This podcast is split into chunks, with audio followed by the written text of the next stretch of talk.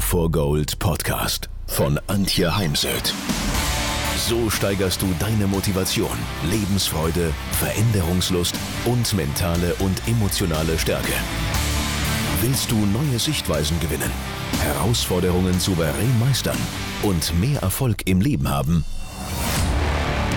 Dann bist du hier genau richtig. Der Go for Gold Podcast von und mit Mentalcoach und Deutschlands renommiertester Motivationstrainerin Antje Heimsöth.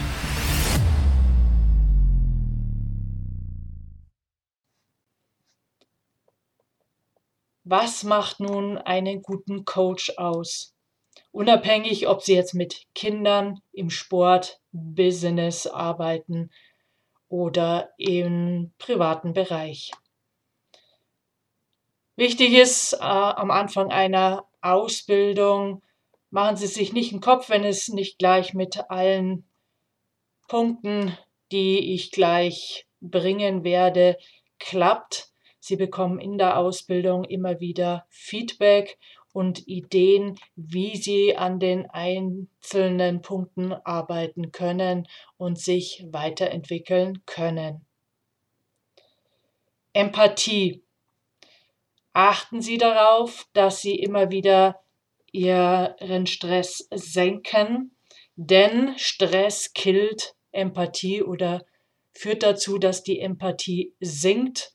Und Empathie ist Grundvoraussetzung für Coaching, so dass wir die Gefühle, Gedanken, Bedürfnisse, Motive, Wünsche unserer Klienten erkennen, verstehen, was nicht heißt, dass wir damit einverstanden sein müssen und nachempfinden können. Und über allem steht im Coaching immer die Beziehung, die Beziehung zum Klienten. Ja, es kann mal ein Moment zum Rapportbruch kommen, das ist der Fachbegriff. Also die Beziehung geht für einen Moment verloren dann ist wichtig, das zu merken und wieder alles daran zu setzen, dass die Beziehung wieder aufgenommen wird, bevor man dann weitermacht mit dem Anliegen des Klienten, weitere Fragen stellt bzw. Interventionen nutzt. Und zum, zur Beziehung gehört Vertrauen. Ich habe ja ein Buch zu dem Thema geschrieben, Vertrauen entscheidet. Und ohne Vertrauen keine Beziehung.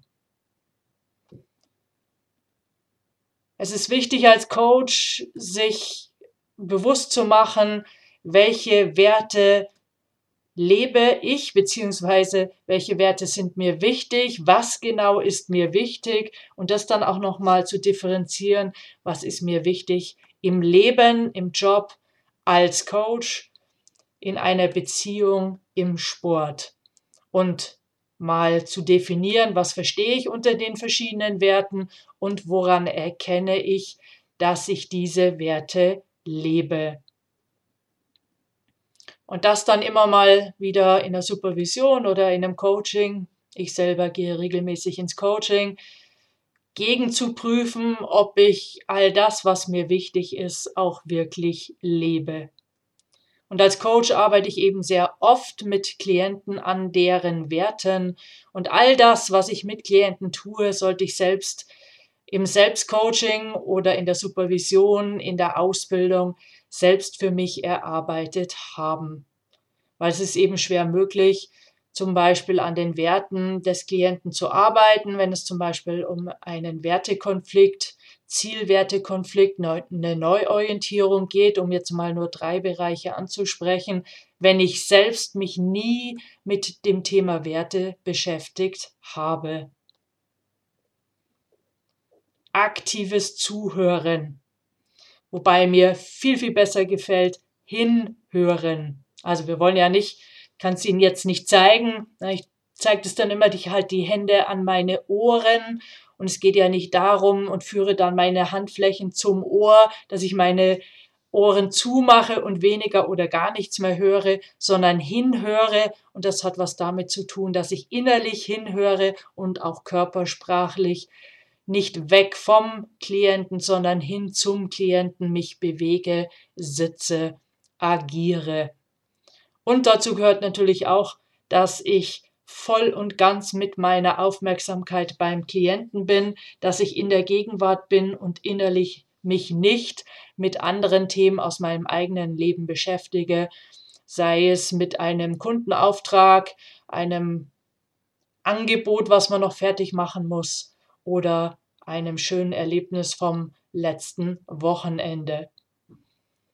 Ja, da schauen wir natürlich mal hin in der Coaching-Ausbildung, was dazu noch gehört und wie es uns immer öfters gelingt, wirklich aktiv zuzuhören. Und ich empfehle bei all den Punkten, die ich Ihnen jetzt in diesem Podcast vorstelle, die Qualitäten, dies im Alltag, in Ihrem Privatleben zu üben, damit es Ihnen dann auch als Coach gut gelingt.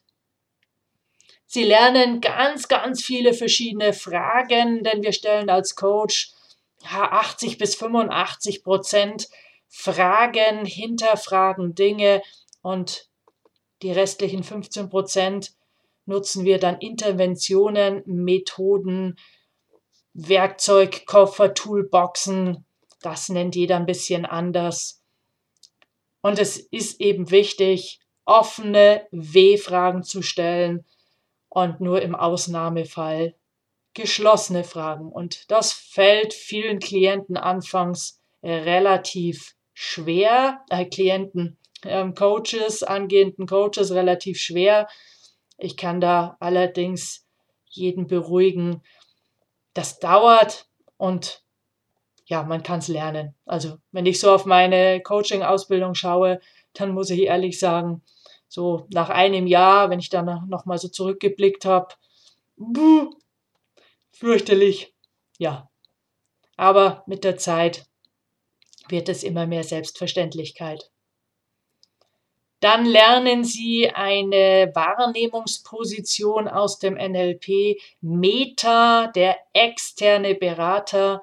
Denn von dort aus, wenn man mal sozusagen aus sich rausgeht und wird zum externen Berater, der auf sich selbst schaut und mal schaut, was sehe ich denn als Berater von außen, was brauche ich als Coach in der Situation, damit ich zum Beispiel wieder aktiv zuhören kann, empathisch bin, ja, eine Beziehung zum Klienten habe. Und das ist eben oft leichter von außen zu erkennen, als wenn ich in mir drin bin.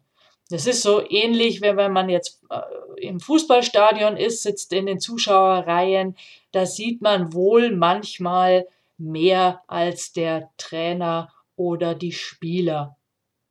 Meta nennt man diese Wahrnehmungsposition. Ja, Coaching, da wird viel diskutiert, diskutiere ich natürlich auch mit meinen Teilnehmern, wie viel Struktur da hilfreich ist und wann es auch hinderlich ist, denn es braucht sehr, sehr viel Flexibilität im Coaching. Fakt ist, wir sind nicht als Coaches verantwortlich für ähm, den, die Veränderung. Wohl sind wir verantwortlich für den Prozess, für die sichere Führung im Prozess. Und selbstverständlich wird Coaching evaluiert, vor allem auch in den Unternehmen. Und ich arbeite ja auch sehr viel für Unternehmen. Und am Ende einer jeden Sitzung frage ich Klienten immer, was nimmst du heute mit, um sicherzustellen, dass Klienten nochmal zusammenfassen, was sie heute für sich erarbeitet haben. Und über den gesamten Coaching-Prozess hinweg spiegeln wir als Coaches immer wieder das, was vom Klienten erreicht wurde, beziehungsweise erfragen zum Beispiel mit der Hilfe von Skalierung, wo der Klient auf dem Weg zum Ziel im Moment steht und wir unterhalten uns im Übrigen auch über mögliche Hindernisse und Hürden, die der Klient möglicherweise auf dem Weg zu seinen Zielen erlebt und mit denen er zurechtkommen muss. Ja, dann gibt es natürlich in der Ausbildung immer wieder Feedback von mir und auch von den Teilnehmern. Wir arbeiten in den Kleingruppen zu zweit bzw. zu dritt. Und wenn eben zu dritt gearbeitet wird, dann gibt es einen Coach, einen Coachee, einen Klienten und eben einen Feedbackgeber, der immer Stift und Papier dabei hat, alles aufschreibt, was ihm auffällt, und zwar in beide Richtungen. Einmal, was war gut und das nicht im Sinne von Bewertung, sondern wirklich viele offene Fragen zum Beispiel oder die, das Format korrekt durchgeführt. Also wirklich konkret auf beobachtbares Verhalten heruntergebrochen und was man sich wünscht im Sinne von ja, Verbesserung. Dann geht es immer wieder darum, dass wir als Coaches präsent sind im Prozess, in der Sitzung und auch hier immer wieder sich zu hinterfragen, was hindert mich eventuell im Moment daran, dass ich wirklich präsent bin. Und dieses Präsentsein, das sollte ja auch außerhalb von, von Coachings sein, dass wenn zum Beispiel Führungskräfte ein Gespräch mit Mitarbeitern führen, dass die Führungskraft dann nicht innerlich in einem späteren Meeting ist, sondern wirklich im Gespräch beim Mitarbeiter. Dann geht es immer wieder um Transfersicherung. Was nehme ich jetzt am Ende eines Coaching-Moduls für mich als Teilnehmer, als lernender Coach mit? Und was brauche ich noch und wen brauche ich eventuell, der mich noch unterstützt? Also ist es ein Coaching, ist es eine Supervision? Ich rege auch immer Peer Groups an, sogenannte Übungsgruppen. Das funktioniert jetzt dank Skype und anderen Plattformen wie Zoom oder Team, Teams relativ gut, weil man dann eben nicht mehr so viel reisen muss. Und dann ähm, manche Gruppen machen wirklich einen festen Tag aus, zum, zum Beispiel immer Sonntagvormittag und üben dann miteinander, denn Coaching hat auch ganz viel mit Erfahrung zu tun. Und im nächsten Modul schauen wir dann immer, wo gibt es möglicherweise Fragen oder gab es mal einen in Gänsefüßchen schwierigen Klienten und um dann zu reflektieren, wie hätte ich in dem konkreten Anliegen, das der Klient mitgebracht hat, noch vorgehen können. Sie bekommen über die verschiedenen Module hinweg einen großen Werkzeugkoffer an Coaching-Tools, mentalen Methoden oder Methoden aus dem klassischen Coaching, denn ich biete ja verschiedene Coaching-Ausbildungen an und wir klären dann auch gegen Ende der Ausbildung, wann Sie welches Werkzeug einsetzen können, wobei das immer so unter der Maßgabe der größtmöglichen Flexibilität passiert. Denn es gibt einfach nicht das Coaching-Rezept, das Erfolgsrezept für Themen wie Motivation, Mitarbeiterführung, Selbstführung, Gesundheit, Mental Health, Mindset, all die Themen, sondern man muss immer wieder für sich selbst ausprobieren, was passt zu mir, meinem Leben. Und daher kann das dann immer nur so eine Idee sein. Aber ja, ich verstehe natürlich den Wunsch von Teilnehmern, zum Beginnen so eine Liste für sich in den Unterlagen zu haben. Während der Ausbildung erzähle ich viele Stories, ich gebe Ihnen viele Beispiele, Beispiele aus meinem eigenen Leben, ich erzähle Ihnen viele anonymisierte Fallbeispiele aus den vielen Coachings. Im Moment lebe ich wirklich viel von dem, vom Business- und Sportcoaching in Zeiten von Corona. Ich erzähle Ihnen Geschichten von meinen Reisen, die immer einen Bezug zum Coaching haben. Erzähle Ihnen Metaphern, da gibt es jede Menge Bücher dazu und bringe Ihnen eben auch Studien und Fakten. Ja, und bei all dem darf natürlich viel gelacht werden. Man lernt ja laut Gehirnforschung am besten, wenn es mit viel Humor und Freude einhergeht. Und ja, also fast immer wird sehr, sehr viel in den Gruppen gelacht. Wichtig ist mir, ich arbeite ganzheitlich, ressourcen-, lösungs- und zielorientiert. Es ist mir wichtig, dass wir uns immer wieder alles im Gesamtzusammenhang anschauen, immer wieder schauen, wie wirken Dinge aufeinander, Also achten auf die systemischen Wechselwirkungen, die Wechselwirkungen im System des Lebens des Klienten, beziehungsweise wenn Sie in den Übungsgruppen an sich selbst arbeiten, an Ihren Themen, dann eben auch, wie sind, wie schauen da die Wechselwirkungen in Ihrem Leben aus. Ja, ich bezeichne mich gerne als realistische Optimistin und mit sehr viel Weisheit, denn ich bin nun auch schon ein bisschen älter, schmunzel, schmunzel, also 56. Ich habe sehr, sehr viel Erfahrung, weil ich extrem viel arbeite, arbeite eben als Trainerin und Coach an meiner eigenen Akademie, aber auch wirklich in der Sportlerwelt bis hin eben zu Olympischen Spielen. Mich hat nett, netterweise vorgestern jemand in einem Online-Kongress vorgestellt als Flüsterin für Olympiasieger. Fand ich wirklich eine nette Bezeichnung.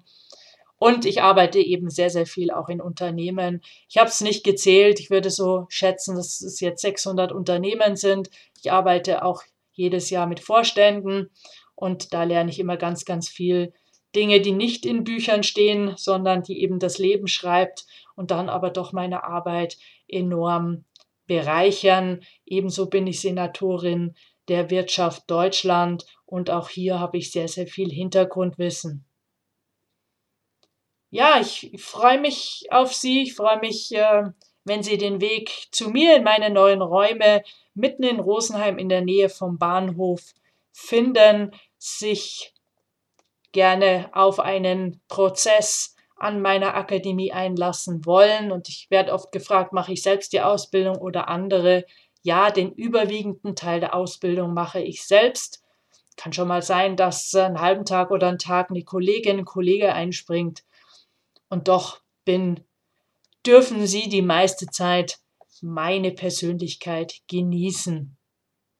Ja, dann warte ich mal auf Ihre, auf Ihre Anmeldung und wenn Sie noch Fragen haben, dann schreiben Sie mir bitte eine E-Mail oder rufen mich auf meinem Handy an.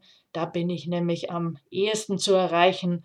Am Festnetz im Büro erreichen Sie mich zeitweise dann nur sehr schwer ja, jetzt wünsche ich Ihnen ganz viel Gesundheit. Bleiben Sie gesund und zuversichtlich, optimistisch. Ja, lassen Sie sich durch nichts, denn ich spreche den Podcast auf in dieser C-Zeit, lassen Sie sich durch nichts Ihre Lebensfreude nehmen, denn auch das ist schon eine hilfreiche oder wichtige Grundlage, denn ich coache ja ganz oft Menschen auch zu diesem Punkt, zu mehr Positivität, zu mehr äh, Selbstvertrauen und all das kann man ja nur begleiten als Coach, wenn man den Klienten immer einen Schritt voraus ist, also sprich mehr Selbstvertrauen hat und mehr Lebensfreude als der Klient.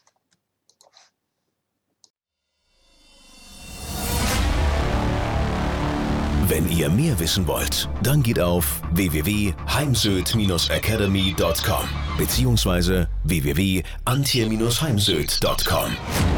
Dort findet ihr auf den Blogs viele spannende Artikel zu den Themen Motivation, Erfolg, mentale Stärke und Frauenpower. Und viele weitere Unternehmertipps. Denkt immer daran, wer will, findet Wege. Wer nicht will, findet Gründe. Ciao und bis bald, eure Antje Heimsöd.